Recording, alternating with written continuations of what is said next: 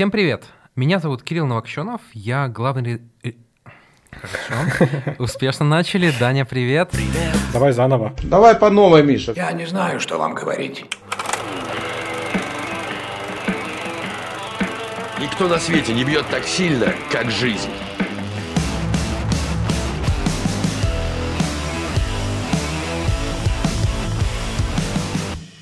Всем привет! Это подкаст «Каждый понедельник» о спортивном кино. Меня зовут Кирилл Новокщенов, и я главный редактор раздела «Кино» на sports.ru. Со мной Иван Горбатенков, выпускающий редактор того же раздела. Всем привет. И сегодня у нас есть гости. Это Лера Ли, редактор теннисного раздела sports.ru. Привет и спасибо за приглашение. Как вы догадались, сегодняшний фильм про теннис. Сегодня мы обсудим фильм «Король Ричард». Это фильм об отце Винус и Сирены Уильямс, двух легендарных теннисисток. Фильм длиной в два с половиной часа умудряется почти не рассказать их историю. Он рассказывает только об их отце. Конечно, он затрагивает э, обеих сестер, в первую очередь Винус, но по сути это такое любовное послание от сестер, которые были продюсерами этого фильма, к своему отцу. В фильме личность Ричарда показана весьма спорно, но в реальной жизни он был гораздо еще более сложной фигурой. Мы к этому обязательно вернемся, а сейчас мы хотим попробовать немножко новое кое-что. Теперь, в начале наших подкастов, мы будем кратенько, буквально в пределах 30 секунд, пересказывать э, основной сюжет фильма, чтобы те, кто смотрел фильм давно, вспомнили основные его детали, а те, кто не смотрел и не планирует, поняли, о чем мы ведем беседу. По событиям э, реальных жизни и этого фильма Ричард и его семья живут в Комптоне. Это такой город в Калифорнии, э, который славится тем, что это практически одно из главных гетто всей США. Ричард и его жена активно тренируют своих детей, точнее, именно двух последних детей, это Винус и Сирену, а, и пытаются вырастить из них чемпионов, а, чемпионов по теннису, разумеется. Ричард во время фильма принимает спорные решения, а, активно спорит и с Винус, и с Сиреной, и с женой, и со многими тренерами. В общем, постоянно идет на конфликты. Но в итоге у него все получается, и мы как бы должны за него болеть, пожалуй. Но к этому мы опять же вернемся. А все его решения в итоге оказываются успешными, и фильм заканчивается на первом профессиональном матче Винус, который она проигрывает, но проигрывает достойно и получает огромный контракт на 12 миллионов долларов. В принципе, я пересказал вам почти весь сюжет фильма, который длился 2 часа 30 минут, и это одна из моих первых проблем с этим фильмом. Совершенно согласен, что фильм реально длится долго, и непонятно, почему он должен быть таким долгим. Мне фильм не то чтобы понравился, я не буду его рекомендовать, не буду его хвалить, но там есть как минимум одна сцена, на которой я понял, что действительно потратил эти 2 часа 30 минут не зря, и мы ее обсудим позже в кино. Лера, а как тебе фильм? Ам, мне фильм скорее понравился, чем нет, но я тоже считаю, что он слишком длинный, и там миллиард э, эпизодов и микросюжетов, которые ничего не дают истории. Но э, мне кажется, что он, его роль во многом, поп-культурная роль этого фильма в том, чтобы выйти на более широкую аудиторию с теннисной историей. И с ней, конечно, он справляется, особенно после того, как Уилл Смит взял Оскар и после того, что он на этом Оскаре исполнил. Да, это была прекрасная сцена, которая, если честно, меня заинтересовала больше в итоге, чем весь фильм. Собственно говоря, я должен признаться, я узнал об этом фильме э, на, после, после говоря, э, сцены с Уиллом Смитом в реальной жизни, потому что так получилось, что я давно уже не сижу за Оскарами, мне, как правило, они совершенно не интересны, и мне не интересен теннис в целом. Надеюсь, Вера не обидится на меня. Вот. а, Но при этом, как бы, когда у нас первым делом в новостях с утра появились сюжеты об Уилле Смите, мне пришлось заинтересоваться, я посмотрел, что это за фильм, про кого, и понял, что мы обязательно возьмем его в наш подкаст, который мы как раз тогда только запускали. И как бы, по-моему, вот сейчас самое время для обсуждения этого спорного фильма. Мы начнем обсуждение этого фильма э, с важной темы, которую он поднимает. Э, но, кстати говоря, поднимает он их э, и в основном только в первые минут 40, а потом как будто отпускает и забывает совсем про эту проблему. Это тема расизма, которая, конечно же, пронизывает э, этот фильм насквозь, потому что это история двух чернокожих девушек, которые попадают в белый, крайне традиционный вид спорта, и их отца, который весьма спорный персонаж и который совсем не стесняется вести себя как спорный персонаж, что еще его окрашивает негативно, как правило, в глазах консервативных белых людей. И я натыкался на комментарии о том, что расизм в этом фильме еще показан недостаточно, потому что мы видим довольно много моментов, э, с которыми сталкивается сам отец Ричард, герой Уилла Смита, но при этом как бы мы не видим, чтобы ему подвергались э, ни Сирена, ни Винус. А насколько я знаю, в реальной жизни у них были довольно большие скандалы на эту тему. Лера, ты можешь нам немножко рассказать про это, пожалуйста? Да, я согласна, что в фильме расовый вопрос показан так довольно-таки в проброс. А, ну, правда, мне понравился один из немногих моментов фильма, который мне понравился, это когда они пришли в академию, в первую, наверное, да, в академию во Флориде, куда они потом в итоге переехали, и Ричард такой, типа, «Эй, алло, мы тут единственные черные, нам нельзя опаздывать!» Это было довольно смешно. Это вообще одна из немногих шуток, по-моему, удачных во всем фильме, потому что он какой-то, он сверхсерьезный, мы это, наверное, затронем попозже. Да, он очень пафосный. Да, очень пафосный, серьезный. В реальной жизни, конечно же, Сирена и Вильям, о, Сирена и Винус сталкивались со всякими непониманиями и прочими ситуациями вплоть до э, вот 21 века, а, потому что, ну, я бы не сказала, что они были прямо институциональные, что, типа, спорт богатых белых пожилых людей э, враждебно принял молодых одаренных э, черных вундеркиндов. Такого, на мой взгляд, не было. Опять же, ну, может быть, по прошествии 30 лет э, я, я уже не могу выступать экспертом, но эм, Действительно, один большой скандал э, был, и он был на расовой почве. Через несколько лет после того, как э, Винус и Сирена уже стали, ну, я не, не хочу сказать чемпионками, наверное, на тот момент они еще не были прямо мультичемпионками шлемов, но они уже были сильными теннисистками. Э, был турнир в Индиан Уэллс в Калифорнии, недалеко, считайте, от их дома, э, где они должны были сыграть в полуфинале, но Винус в последний момент, буквально типа там за 40 минут до матча, снялась с матча, сославшись на травму.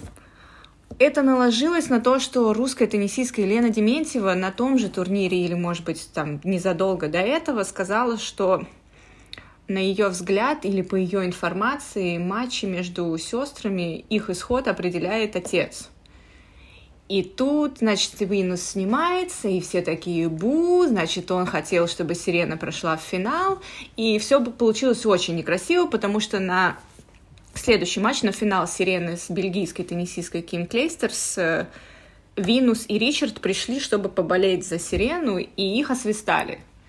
И это действительно было, конечно же, некрасиво, независимо от того, какого цвета у тебя кожа, ну, кто так делает, зачем, фу, таким быть, как говорится.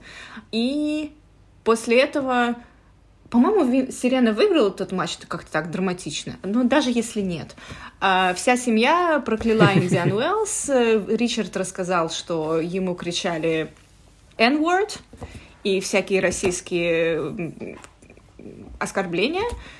И они такие, типа, все, мы больше никогда не приедем в это проклятое место. Индиан Уэллс опозорил Америку. Ну, не то чтобы как бы это было красиво, но, опять же, э, этой семье свойственно всему придавать, я не хочу сказать излишний, но довольно сильный пафос.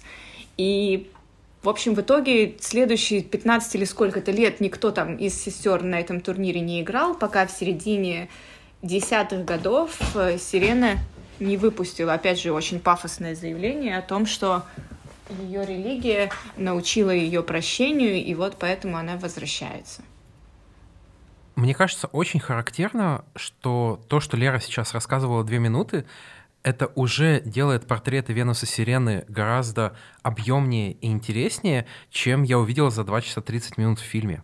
В фильме они какие-то абсолютно неживые, они просто э, такие смешливые девочки, но как будто даже не люди, не живые люди, а просто инструменты, которыми пользуется отец. Просто такие сюжетные инструменты. Ну да, я как раз хотел сказать, Кир, что это получается, что они как будто э, инструмент сразу двух видов, потому что они инструмент отца по сюжету фильма, и при этом они инструмент сюжета, потому что у них нет никакой, так скажем, агенды, то есть они ничего не делают, буквально единственная сцена с Винус, где она что-то решает или думает, это сцена перед заключением первого контракта, от которого она отказывается. И вот, собственно говоря, когда она настаивает на том, что она должна выступать. И то, как бы она изначально идет спорить с отцом не сама, она сначала просит это через тренера, потом через мать намекает ему, потом там э, идет долгий спор, в котором затраг... единственный раз за весь фильм затронут э, детей э, Ричарда от первого брака, к которому мы обязательно вернемся, и это будет центральной темой нашего подкаста. При этом как бы они вообще не производят никакого эффекта на движение сюжета. Они есть, но если бы там действительно э, какой-нибудь, не знаю, зеленый монстр э, махал ракеткой хорошо, то ничего бы не изменилось, потому что эмпатии к этому монстру было бы ровно столько же, сколько к сестрам Уильямс по этому фильму. Да-да-да. А, кстати, по поводу вот этого решения все-таки выступить на турнире в Окленде, я прочитал, что оно во многом связано с тем, что тогда меняли а, возрастные ограничения в женской ассоциации и планировали повысить с 14 лет до 15. То есть если бы они чуть промедлили несколько месяцев, то пришлось бы отложить переход в взрослый теннис еще на год. Да. А, мне кажется, что этот, э, вот, этот тезис о том, что м, они невыразительные героини в фильме, он м, довольно закономерен. Потому что, ну, во-первых, это фильм о Ричарде, а во-вторых, объективно говоря, Сирена и Винус появились на свет для того, чтобы стать теннисистками. Поэтому у них действительно нет никакой другой роли. Ну, тем более, что в фильме они еще маленькие. Поэтому тут как бы все складывается так, что получается, что да, это очень плоские персонажи, но они такие и были. А вы же знаете эту криповую историю о том, что Ричард в своей биографии рассказывал, что он прятал э, таблетки своей жены, чтобы, собственно говоря, э, Сирена и Винус действительно появились на свет. То есть, короче, она не хотела детей изначально и принимала таблетки, а он их спрятал. То есть, типа, это еще один пример того, насколько ужасающий Ричард человек был в реальной жизни. И вот Лера сказала, что у него вот был план, и вот это вот все по плану. То есть, как бы даже если кто-то не хочет этих детей, ему они были нужны, чтобы заработать миллионы. И это дико отталкивающий факт и от этого персонажа, и от фильма, несмотря на то, каким фильме он показан, потому что если чуть-чуть знакомишься, это прям отталкивает, отталкивает невозможно. Вот. Это же буквально чуть ли не цитата из его биографии. Это и есть цитата из его, би... из его автобиографии, в которой он признается, что он, он прятал эти таблетки. Он именно там рассказывает об этом. И это Потому что однажды он увидел, как э, теннисистка за победу на турнире получила 40, чек на 40 тысяч долларов, и турнирный директор пошутил, типа, нормально за 4 дня подняла. И Ричард такой, а, мне тоже так надо. И меня поразила именно сама формулировка, что вот в этот момент он понял, что нам нужны еще два ребенка, чтобы они стали теннисистками, чтобы они много заработали. Кстати, в фильме его мотивация же подается не так. Э, в фильме он как будто хочет отдать Сирену, Уильямс, э, Сирену Венус в теннис, потому что это спорт э, белых, и там должны тоже присутствовать темнокожие. То есть тоже добавляют э, тему расизма сюда, но на самом деле главной и единственной его мотивацией в тот момент были деньги. Как и у многих теннисных родителей.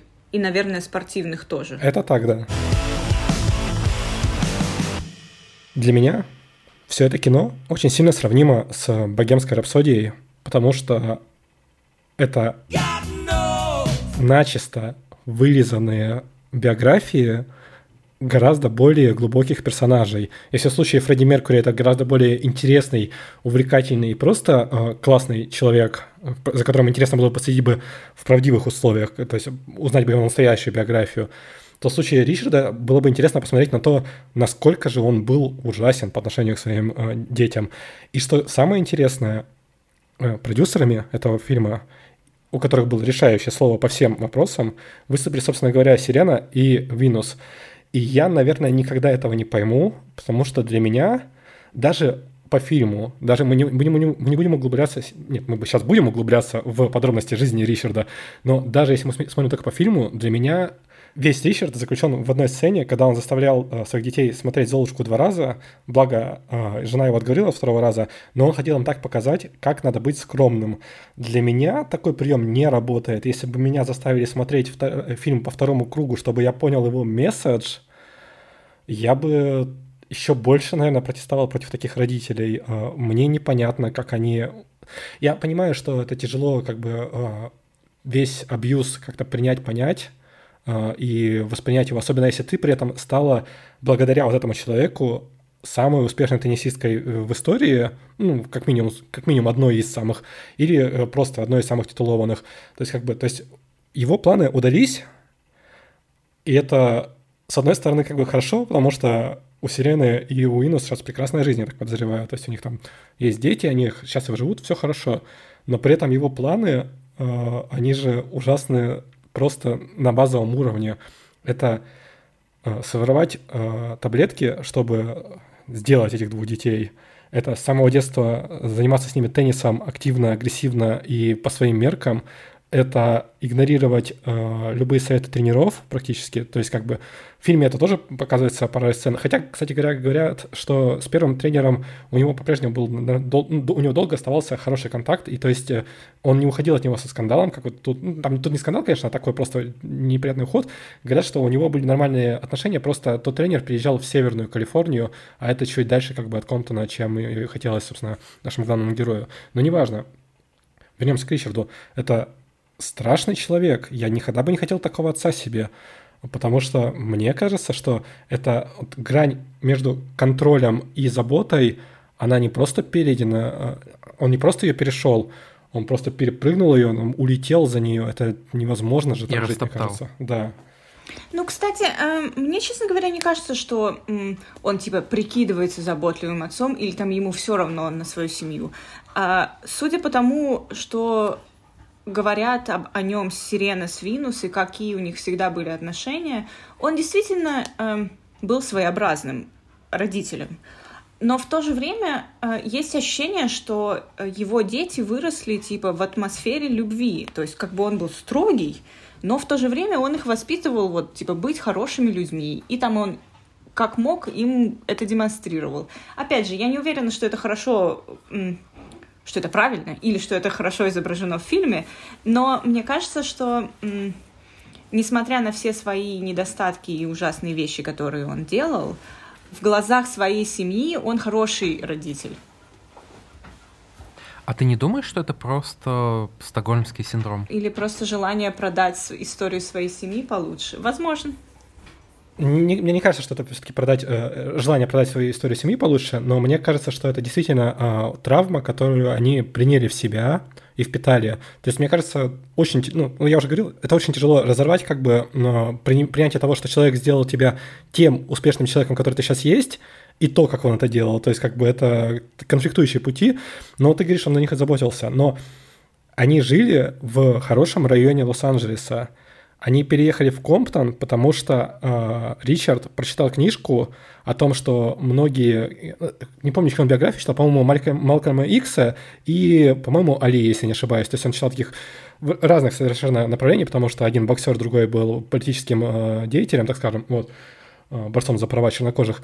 Но при этом он сделал вывод, что все важные персоны, которые достигают успехов, они вышли из гетто, Поэтому он взял свою семью из успешного района, ну, где, где жили хорошо относительно, и переехал в Комптон, который, ну, Комптон 90-х — это абсолютный мем, это то, то как вот э, многие читатели sports.ru представляют себе чернокожее гетто, вот это вот, именно вот э, Комптон был таким в те годы, это ужасное место. Воспетое в рэпе. NWA не просто так пели э, песни про Straight Outta Compton, а они, конечно, э, пытались показать, что это их город родной, но знаете, моя любимая шутка была, э, когда в 2015 году, 15 или 16, я не помню точно, э, Golden State Warriors выиграли э, чемпионство в НБА, и в Комптоне проходил парад, про него регулярно в Твиттере шутили, что кто выйдет на этот парад, тот получит, короче, ножевое ранение, и там был пост от одной девушки, которая заявляет, вы зря так шутите, никогда в Комптоне такого не произойдет.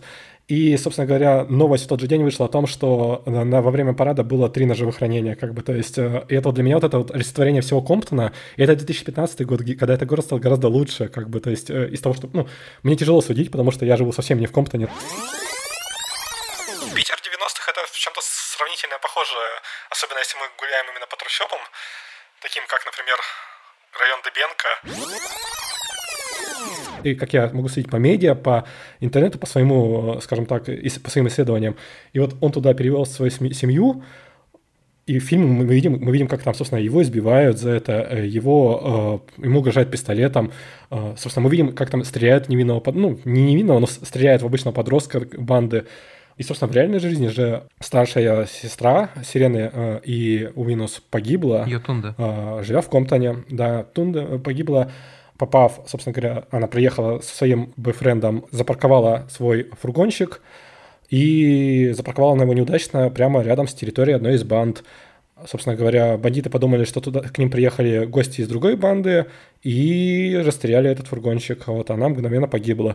То есть, как бы, ну, это же это прямое да, последствие это, решения Ричарда. Это все так и есть. И действительно, это решение подвергнуть свою семью опасности ради того, чтобы, возможно, э, твои дочери, которые, может быть, вырастут теннисистками и, может быть, станут хорошими, умели справляться со стрессом, ну, это как бы немного странно, действительно.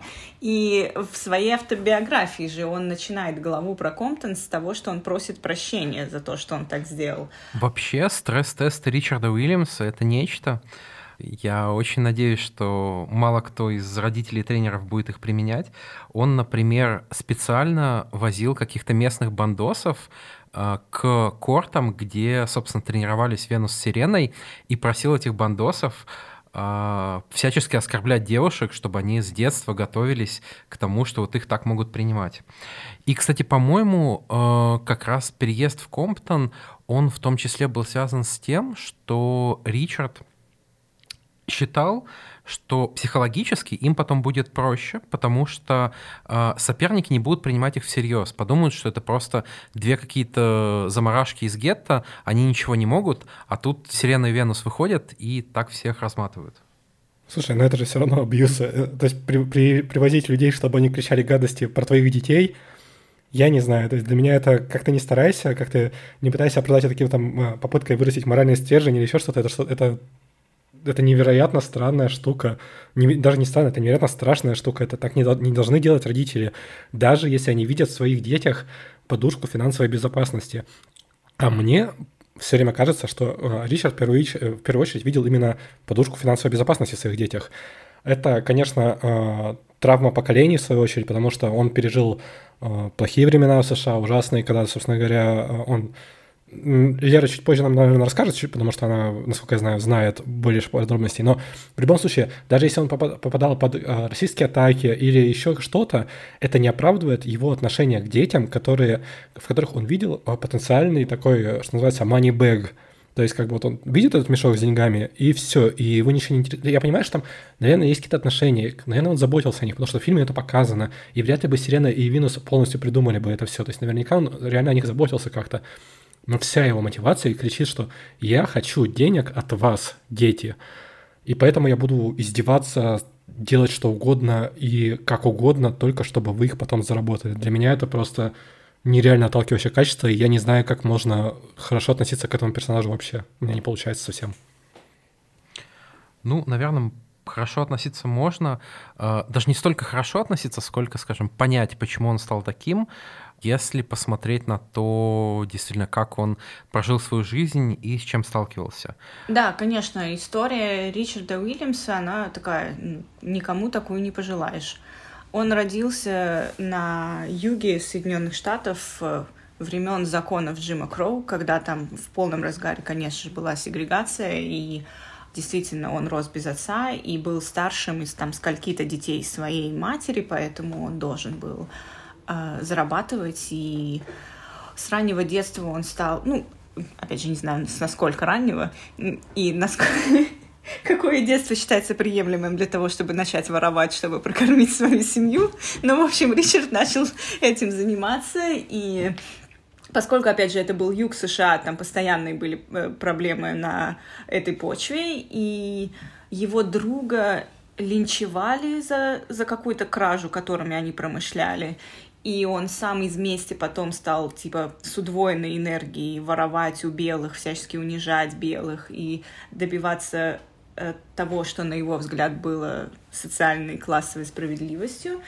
И, например, вот в его автобиографии был сюжет о том, как э, после смерти вот этого его друга, которого линчевал Куклукс-клан, он украл любимого жеребца, вот у фермера, который в этом линчевании принимал участие, и продал его там типа за полтос долларов, хотя испытывал соблазн его там убить, знаете, его части подбросить, но ему доставляло удовольствие, что вот какой-то белый человек будет страдать от того, что его любимый жеребец где-то живет, а это все потому, что он, Ричард, восстановил справедливость. Ну, всякое такое. В общем, эм, понятное дело, что у Ричарда Уильямса было очень травматичное детство и период взросления. И, конечно же, он, не хочу сказать, что не получил вообще образование, ну, недостаточно был образован по современным меркам особенно. Поэтому, когда он повзрослел и переехал в Чикаго, например, он открыл охранную фирму, и э, она была довольно успешной, и сам Уильямс объяснял это тем, что никто не знает о воровстве так много, как я. В общем, своеобразный, конечно же, очень человек, но эм, чем ему, на мой взгляд, не откажешь, так это в том, что называется упорство, да, настойчивость, и вот это все стрессоустойчивость с словами э, резюме. Знаете, когда тебя жизнь все время бьет под дых из раза в раз, ты уже перестаешь от нее ждать чего-либо, и уже такое, типа, короче, что бы ни было, значит, я все равно э, выдержу, встану в очередной раз и приду туда, куда мне надо прийти. Ну, это как бы такое качество, которое на самом деле не у всех нас есть. И довольно дорого стоит. Слушай, это дорого стоит, но это опять же попытка, так сказать, обелить Ричарда. То есть у него было сложное детство, ужасное детство, объективно. То есть это, это звучит как бы, как я, я не хотел бы так жить точно. Вот, соответственно, это ужасное детство. Но он же передает эту травму своим детям, так или иначе. То есть вот то, то как, каким его сделали вот эти вот белые кукусклановцы. Да, но какие родители не передают свою травму детям? Ну да, это так, да. То есть типа, they fuck you up, your mom and dad. The moment вот, вот зайду. Да, это прекрасные строки Филиппа Ларкина, который писал об этом еще, получается, лет 60 назад и все еще остаются актуальными. А, да, безусловно, травму они передают, но у меня проблема все равно с тем, что я не, я не то есть я, я старался, честно, я, когда смотрел этот фильм, я еще не знал вот этих подробностей все, всех о нем, и я смотрел только по фильму, и даже по фильму мне казался персонаж более отталкивающим, чем притягательным для меня это главная, главная проблема. Мне кажется, что э, так и есть. Я тоже разделяю этот взгляд. Мне не нравится Ричард Уильямс, и в фильме мне больше всего нравится то, как Уилл Смит перевоплотился в Ричарда Уильямса. Но, опять же, мне кажется, что очень часто мы в своих суждениях э, ну, впадаем в крайности. Мы такие, типа, блин, в этом фильме он показан слишком хорошо, на самом деле он чмо. Ну, как бы, да, но, ну, не то, чтобы он прям уж совсем чмо. Мне кажется, что опять все это как-то познается в сравнении. Ну, фильм подвешивает важный вопрос. А смогли бы вообще Сирена и Венус стать великими теннисистками, Сирена, возможно, лучше в истории, без таких мер от э, их отца? У меня, если честно, нет ответа на этот вопрос. Слушай, ну это неправильный вопрос. Я думаю, что нет потому что, ну, у них э, в их бэкграунде и в условиях, в которых они росли и жили, ничего не располагало к тому, чтобы они стали теннисистками. Вообще просто зеро, ноль. А я отвечу так, это просто по факту неправильный вопрос, потому что мы смотрим на двух, пример двух успешных теннисисток, которым такое помогло. Но как вы думаете, сколько подобных родителей существует? Явно ведь Ричард не один такой. А, явно есть люди, которые... Я знаю, как минимум, то есть, что в России есть люди, которые в хоккей отдают э, детей с детства, и именно вот с таким же посылом, то есть заставляя их э, активно кататься, заниматься и прочее, там по 24 часа в день буквально, то есть отдавать всю свою жизнь хоккею с самого детства, даже если в итоге они там могут быть застряны где-нибудь на уровне МХЛ, да. Я знаю, что таких примеров, примеров полно по всему миру. И тут надо задавать вопрос не, не из позиции того, что стали бы Сирена и Уиннес такими успешными, а задавать скорее нормально ли э, ради того, чтобы Сирена и Уинус э, стали успешными, два, два, два, два человека, да, предположим, там десятки тысяч детей проходят через такое же. То есть, типа, нормально ли это? И мне кажется, что нет, потому для меня Ричард — это негативный персонаж. Вот мое ключевое мнение. В теннисе есть даже такое понятие, прям теннисные родители. Это вот такие пуши родители, которые воспринимают э, эту гипотетическую карьеру своих детей как вот просто дело своей жизни. И они во все лезут, все время э, у них конфликты с тренерами, у них конфликты с другими родителями, они все время исполняют что-то на турнирах. Ну, короче, реально очень неприятные люди. И там многие теннисистки точно, возможно, даже и мужчины, портили отношения со своими родителями, ну, потому что те их кошмарили, абьюзили, и там некоторые даже судились потом, и Э, короче, все было очень плохо. И это реально как бы человек, тип и персонаж, которым ты не хочешь быть, и не хочешь, чтобы он был рядом с тобой. Но жизнь показывает, что реально они вот и даже в 2020 есть. И они никуда не деваются.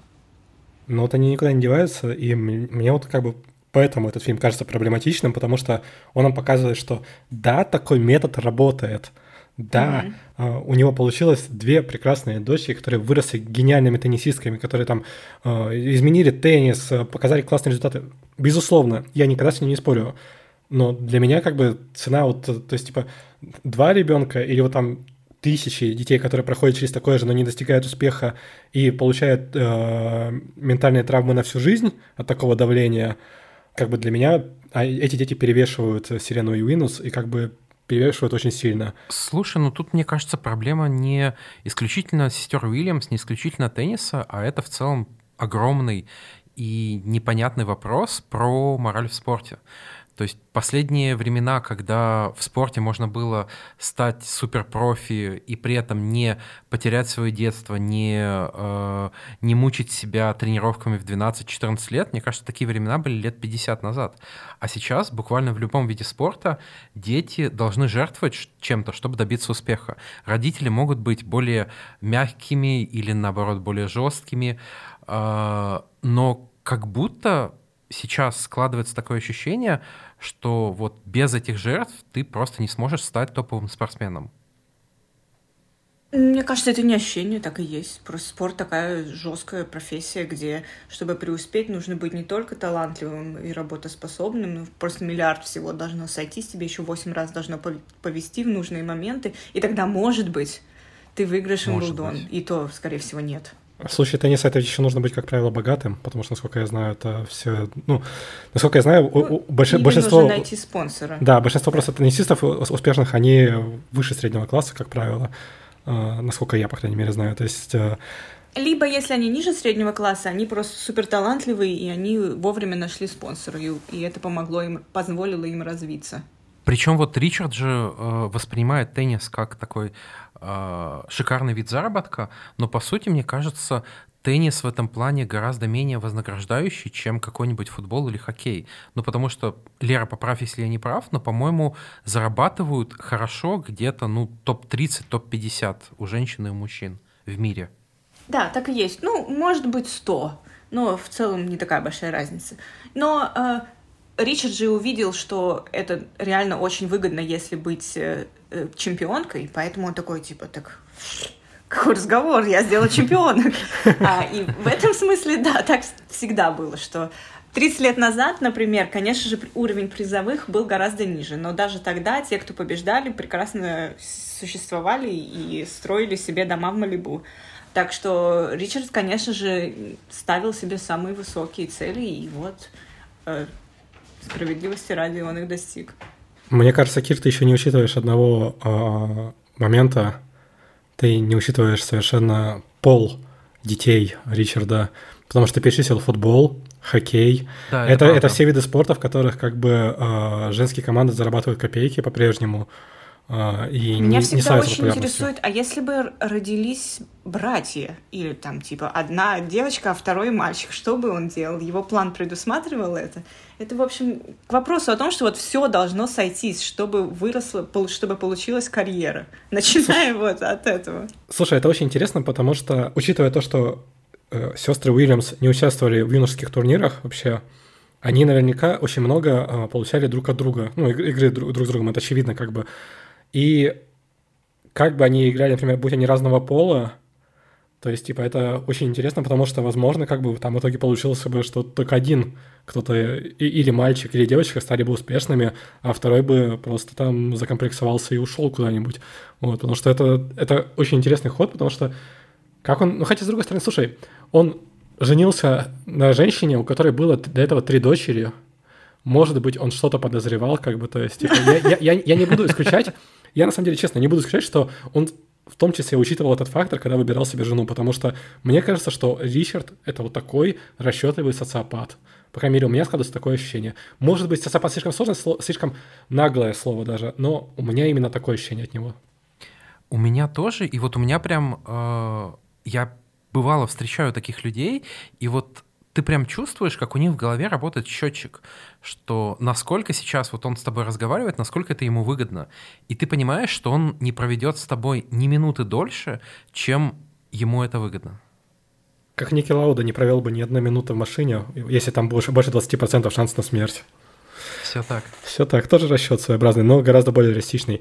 Я бы хотел чуть-чуть еще вернуться к теме расизма, если вы не против. Мне очень сильно понравился момент. Он буквально занимает в фильме 20 секунд, когда э, Сирена и Винус радуются тому, что э, их возьмет тренер, ну, потом они узнают, что там только Винус возьмут, но неважно. Бренди, это мать э, и Сирены, и Винус, э, и еще трех замечательных дочек, смотрят телевизор, а там показывают сцены избиения Родни Кинга.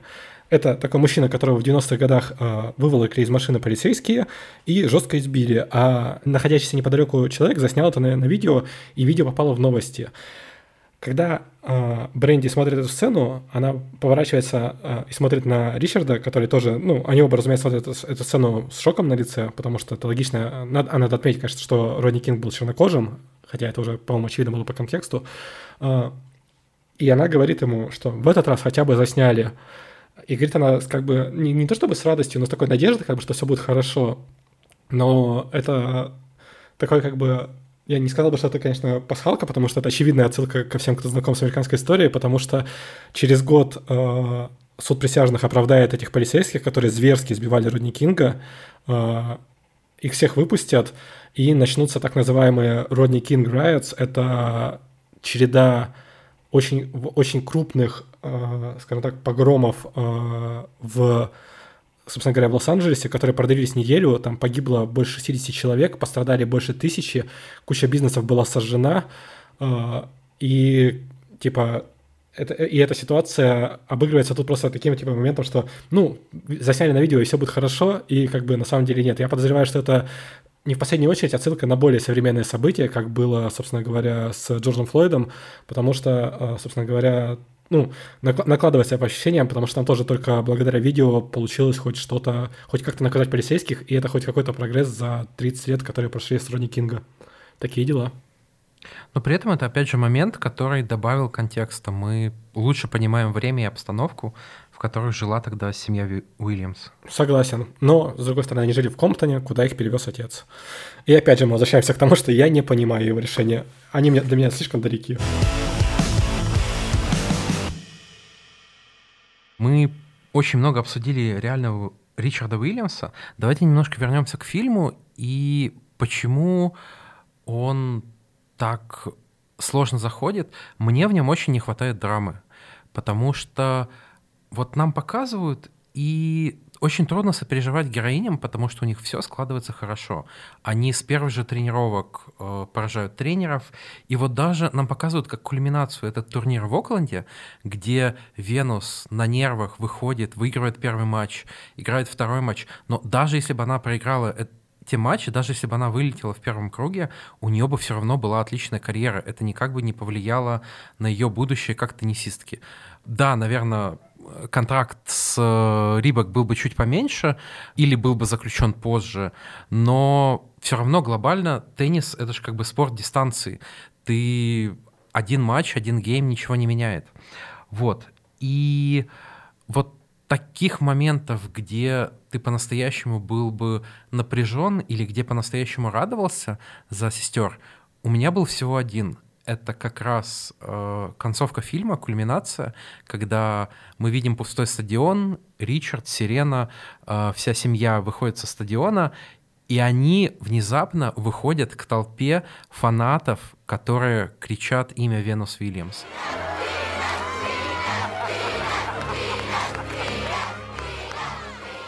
Для меня это был немного шок, потому что я в тот момент уже почти засыпал на неторопливом движении фильма, и меня эта сцена прям проняла. То есть вот, знаете, такие моменты, когда Uh, у героев что-то складывается плохо, но тут приходят союзники. Ну вот классический момент — это «Властелин колец», атака Рахиримов на, на Миностирит. И здесь я ощутил что-то похожее от того, как радостно, как по-доброму все эти сотни детей, в первую очередь, встречали Венус Уильямс, мне было очень радостно. Вот как раз на этом моменте я понял, что фильм все-таки что-то мне вернул за потраченное время.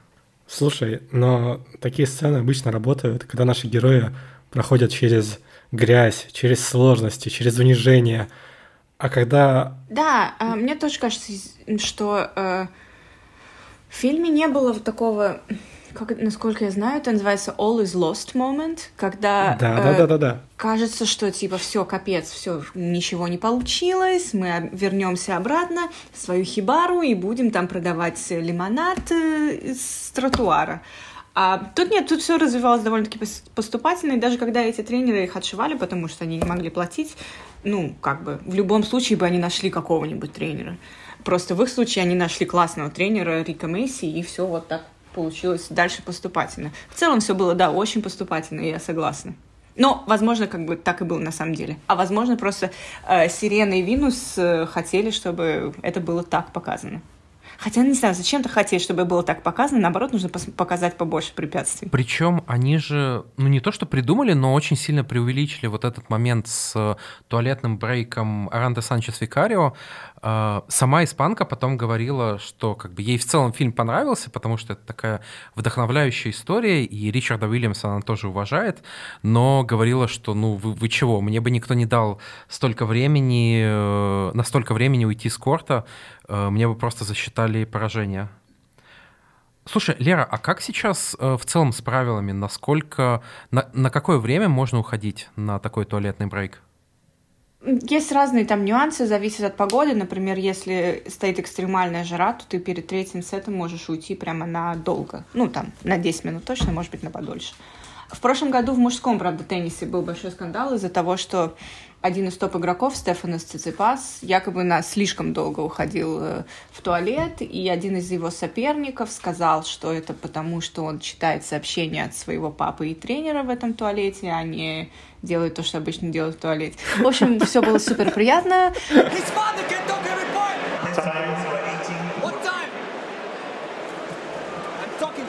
Целый как бы, месяц, наверное, теннис говорил только об этом, может быть, даже больше.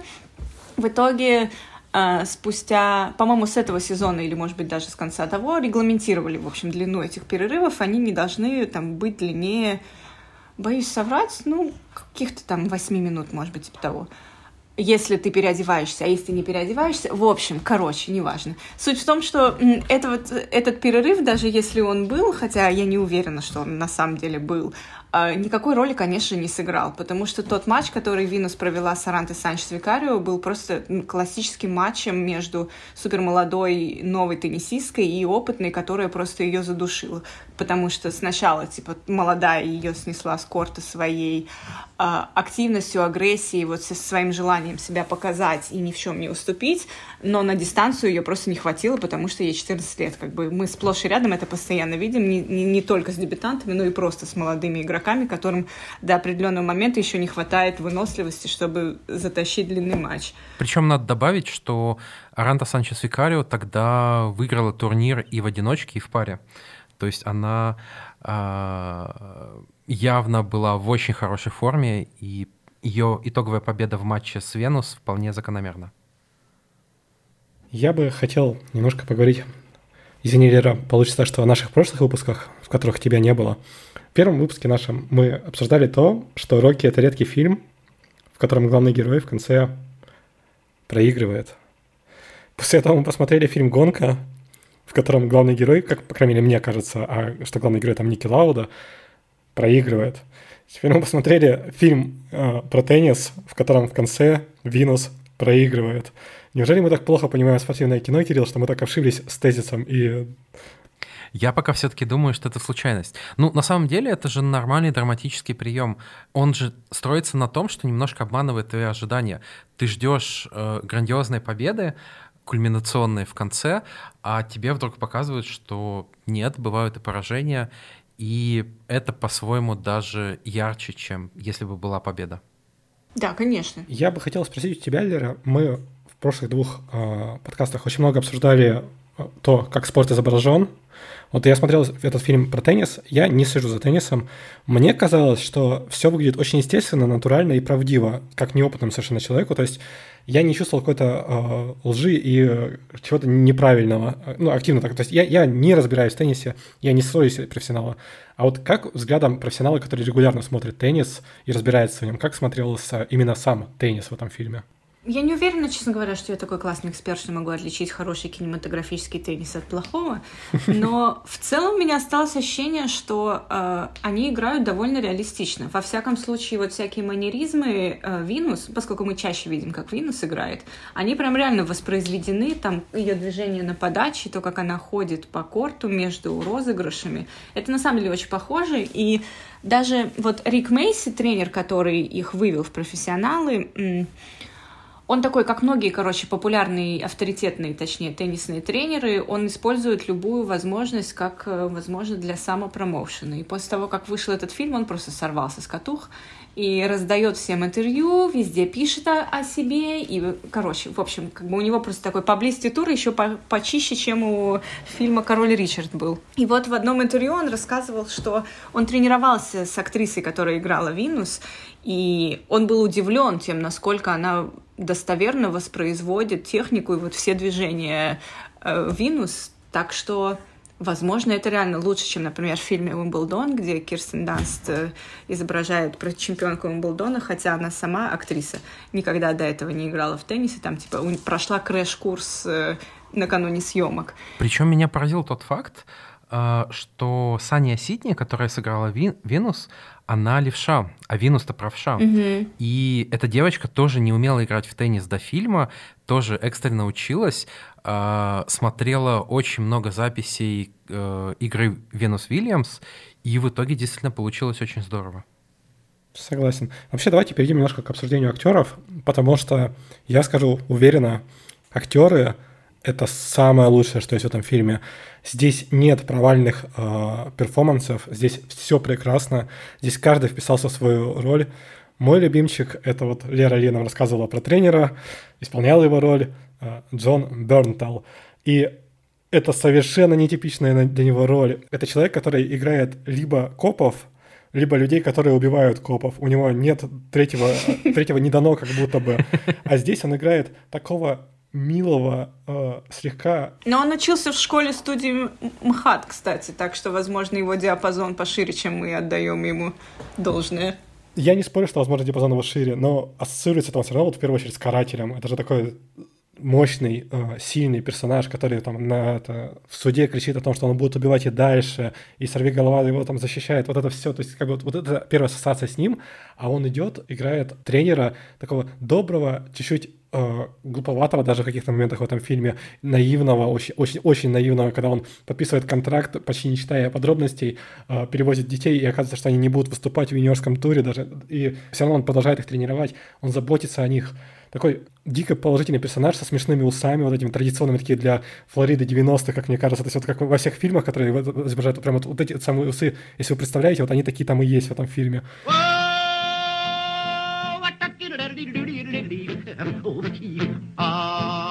Я был абсолютно поражен его игрой, потому что он продал мне, что это не Джон Бернтал э, стоит, а именно вот этот, собственно говоря, тренер. И аналогичная ситуация с Уиллом Смитом, потому что Уилл Смит всегда играет Уилла Смита, как мне казалось, по крайней мере. А здесь он вышел за свои грани, и я считаю, что Оскар он получил вполне заслуженно, потому что я местами терял Уилла Смита в кадре, то есть как бы он растворялся в этой роли и превращался действительно вот в, в, в Ричарда Уильямса, был им, и это так прикольно и неожиданно с его стороны, потому что я, я не, не видел за последние лет, наверное, 10 хороших фильмов с ним, где... Нет, хорошие фильмы, возможно, и были, но не было фильмов, в которых он хорошо играл. Слушай, а я бы вот даже сказал, что в этом фильме-то он тоже отчасти играл Уилла Смита, и наше восприятие Ричарда Уильямса, оно в том числе завязано на том, что Уилл Смит довольно обаятельный парень. Uh, ну, уже не парень, мужик, да, окей. Uh, и отчасти то, что фигура Ричарда Уильямса в фильме кажется нам немножко ванильной, это связано с тем, что, собственно, Уилл Смит, ну, ему тяжело изображать э, совсем уж э, отвратительного злодея. Негодяя. Угу. По поводу заслуженности Оскара, я скажу честно, я смотрел только один фильм, где был соперник э, Уилла Смита, это «Тик-так бум». Э, Гарфилд там очень здорово сыграл, и я не могу отдать кому-то из них первенство, но хорошо, что дали Смиту, потому что, во-первых, он постарше, он, наверное, уже немножко за выслугу лет должен был получить свой Оскар. Во-вторых, ну, потому что в ближайшие лет 5-10 ему будет намного сложнее претендовать на Оскар снова. Это хорошо, Мне да. тоже очень понравился Эндрю Гарфилд, да. А я не смотрел, кстати говоря, «Тик-так бум», но я скажу так, я с тобой категорически не согласен, Кир. Я считаю, что это действительно единственная роль, в которой Уилл Смит играет не Уилл Смита. И, конечно, да, он играет такого более положительного Ричарда, чем он был в реальной жизни, но он и сценарно более положительный, чем он был. То есть я не думаю, что он сильно скрашивает углы персонажа, по крайней мере, не так сильно, как эти углы сглаживает сценарий, который, конечно же, прямо капитально превращает Ричарда в такого, как минимум, не отрицательного героя. Вот. Я не сказал бы, что прям положительного, но не отрицательного точно. Лера, мы видим тенниса довольно много, но это теннис в основном на таких на маленьких кортах, и только в финале нам показывают э, настоящий такой вот э, теннисный матч, как вот ну, представляю я, например, когда я включаю телевизор, и вот вижу теннис, вот, вот я его вижу так. Ты можешь нам немножко рассказать про сам вот этот матч? И я слышал какие-то положительные вещи про белый бисер в волосах Винус. Я бы хотел чуть узнать про это, про это подробнее, если можно, пожалуйста. Я бы сказала, что матч показан действительно вот довольно эффектно. Вот этот стадион большой чаши и так много людей, и они даже выглядят довольно натурально. Ну, сам матч трудно кино изобразить теннисный матч и не выглядеть как-то, ну, одинаково. Кто как бьет, знаете, красивый удар, некрасивый удар, ну, как бы на киноэкране это, мне кажется, не видно. Но э, действительно, Аранта Санчес Викарио на тот момент была второй ракеткой мира, она в тот сезон выиграла два турнира Большого шлема. Ну, короче, как бы более э, сложной соперницы представить трудно. И э, Винус играла действительно даже в форме похожей на ту, в которой она играет в фильме. И единственное, что этот турнир был в конце сезона, а по фильму кажется, что он такой, он падает на летний хардовый американский сезон, где играют под открытым небом, как было показано. На самом деле это было, был турнир в помещении, но это, конечно, все детали. Ну и к, к тому же Голливуд не был бы Голливудом, как сама Санчес Викарио справедливо заметила, если бы там все эти элементы не были так усилены, чтобы мы поняли все-таки, что имел в виду автор. А что касается причесок, то да, Сирена и Винус, когда они появились, э, первое время действительно играли с такими я не знаю даже, как это называется, наверное, это кукурузные ряды, называется прическа, в которую еще вплетены эти цветные бусины. И э, это было сенсацией, потому что я не хочу сказать там, что это выглядело вызывающе или как-то, но это выглядело необычно для теннисного тура, который привык всегда к такому более конвенциональному, во всяком случае, на тот момент, внешнему виду теннисисток. А для сестер Уильямс это был такой еще одной возможностью показать, откуда они, кто они, показать свою принадлежность и Наверное, это было выглядело необычно, потому что казалось, что они как бы себя противопоставляют общей массе теннисисток и теннисному туру, но, как они объясняли, для них это был способом показать свое происхождение. Welcome to the 14-year-old phenom from Compton, California, Возможно, опять же, теннис такой российский вид спорта, что как бы даже несчастные цветные бусины выглядели в них каким-то ужасным заявлением. Но мне кажется, что просто это выглядело так необычно, что все обратили внимание, потому что далеко не у каждого человека есть душевные силы и терпение и усидчивость, чтобы посмотреть теннисный матч от начала до конца а эти цветные штуки сразу бросаются в глаза. Но они стали действительно таким очень культовым э, визуалом. Есть, например, знаменитая фотография, где Сирена и Винус впервые сыграли с друг другом на турнире Большого шлема в Австралии, там, несколько лет спустя. И они так спиной друг к другу стоят, потому что они переходят. И у обеих эти прически выглядят, да, очень прикольно. Мне в этом фильме не хватило каких-то теннисных пасхалок. То есть у нас есть э, известные личности из тенниса. Сестер Уильямс сначала приводят на тренировку Макенроя и Пита Сампроса. У нас появляется на заднем плане Дженнифер Каприати, тоже в Академии Ника Месси. А, мне очень понравилось, как упомянули брата Джона Родика, который дикий как зверь. А, я как фанат э, тенниса в нулевых, я, конечно, помню, кто такой Энди Родик и каким теннисистом он стал. Вот, но в целом у меня как будто ощущение, что вот меня не погрузили в мир тенниса. Обманули. Ну, не то, что обманывали, как будто вот все равно я наблюдаю его со стороны. Опять же, сравнивая с гонкой, там я как будто наблюдал это все из падока, я как будто э, был среди этих людей, я узнавал их, я понимал их, а вот здесь, не знаю, мне как будто не хватило этого вовлечения, которое в том числе можно было дать через пасхалки. Ну, возможно, теннис слишком маргинальный спорт, чтобы все пасхалки считались, потому что, например, фургон, на котором они ездили, ну, это практически буквально тот самый фургон, на котором они ездили. Или, скажем, сцена, где Винус дает интервью, и журналист начинает ее немножко грилить. И, а что ты такая уверенная в себе? И Ричард рывается и говорит, типа, отвали от девочки, она уверена в себе, не нужно заставлять ее сомневаться. Это реальная сцена, ее можно найти на YouTube, это на самом деле так было, она воспроизведена практически буквально. Did you think you could beat her? I know I can beat her. You know you can beat her. Very confident. I'm very confident. Но опять же, если ты не знаешь, что она была, то тебе этого и не понять.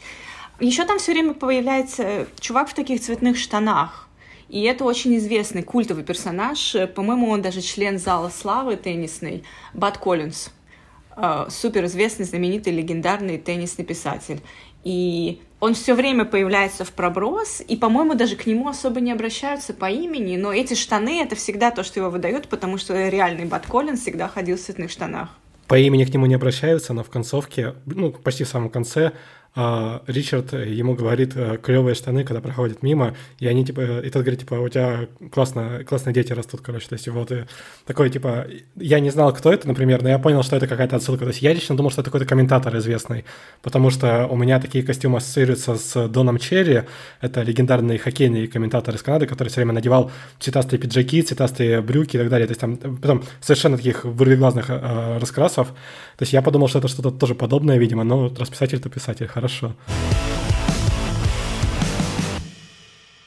Фильм очень коротко касается будущего сестер Уильямс. Нам в конце показывают титры про то, что Венус выигрывает Умблдон, про то, что Сирена становится первым номером рейтинга и одной из величайших теннисисток, но при этом считается, что влияние сестер Уильямс, оно больше, чем просто спортивные результаты.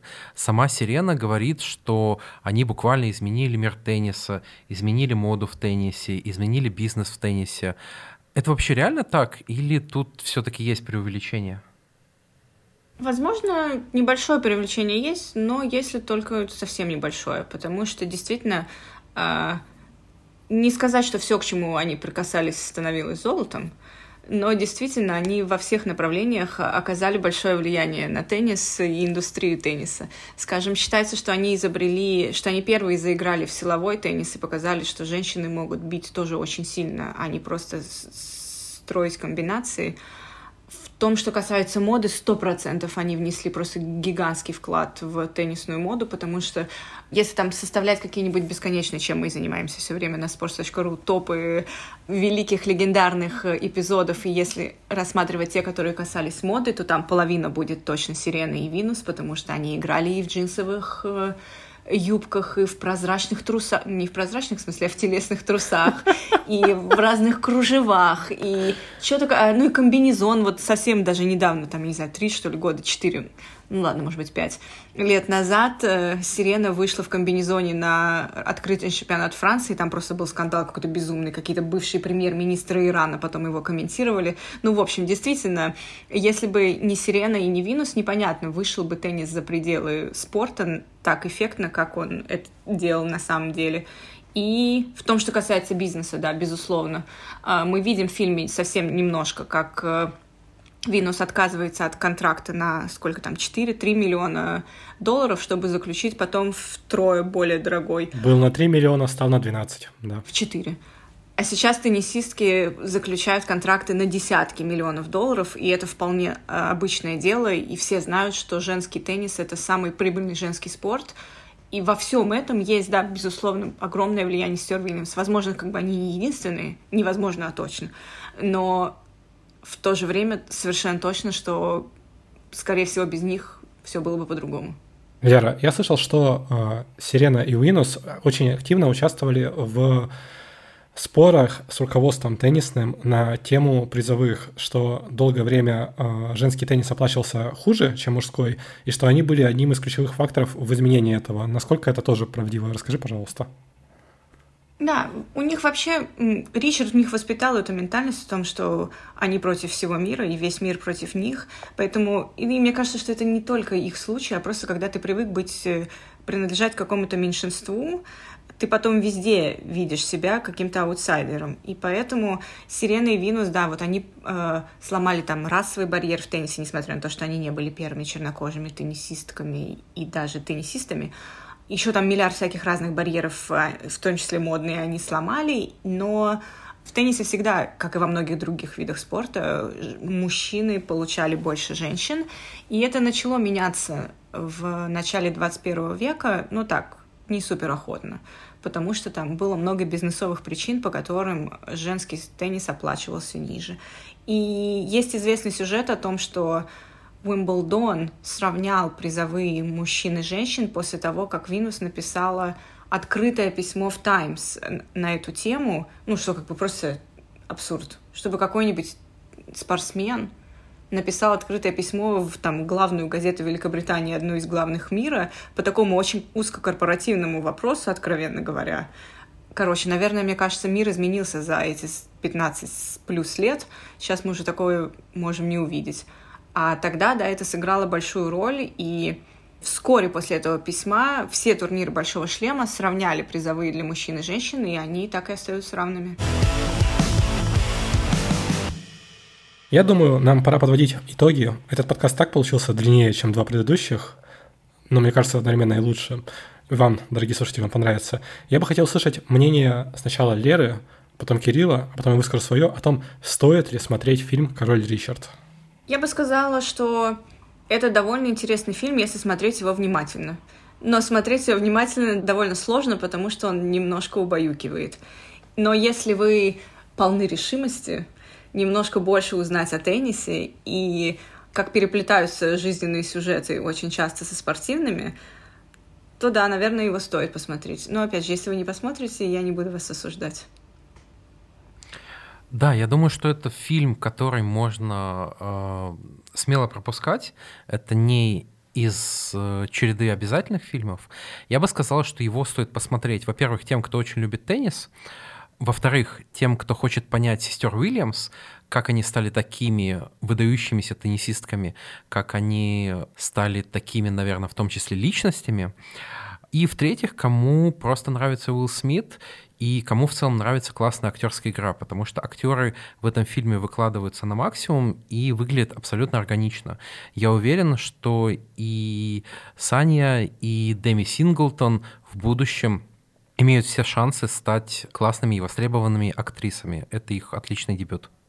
Я категорически не рекомендую этот фильм ни для кого. Это ужасно нудное, сильно затянутое, кино, в котором нет никакой драмы, которое не несет никакого позитивного посыла, которое обеливает очень негативного в реальной жизни человека, которое оправдывает абьюз, которое не дает зрителю ничего того, чего он бы не имел до его просмотра. Я считаю, что этот фильм очень слабый и как спортивный фильм, и как фильм биография, и как драматическое кино, потому что он не удовлетворяет ни одному из моих интересов, я не смог получить ничего от этого фильма, хотя я обожаю спортивное кино. Я не смог никак переступить через себя, когда я пытался. Я с большим трудом досмотрел этот фильм, и я бы точно не досмотрел его, если бы не необходимость записать этот подкаст. Я бы сто процентов дропнул его где-то на середине, потому что с середины я понял, что это кино совершенно не мое.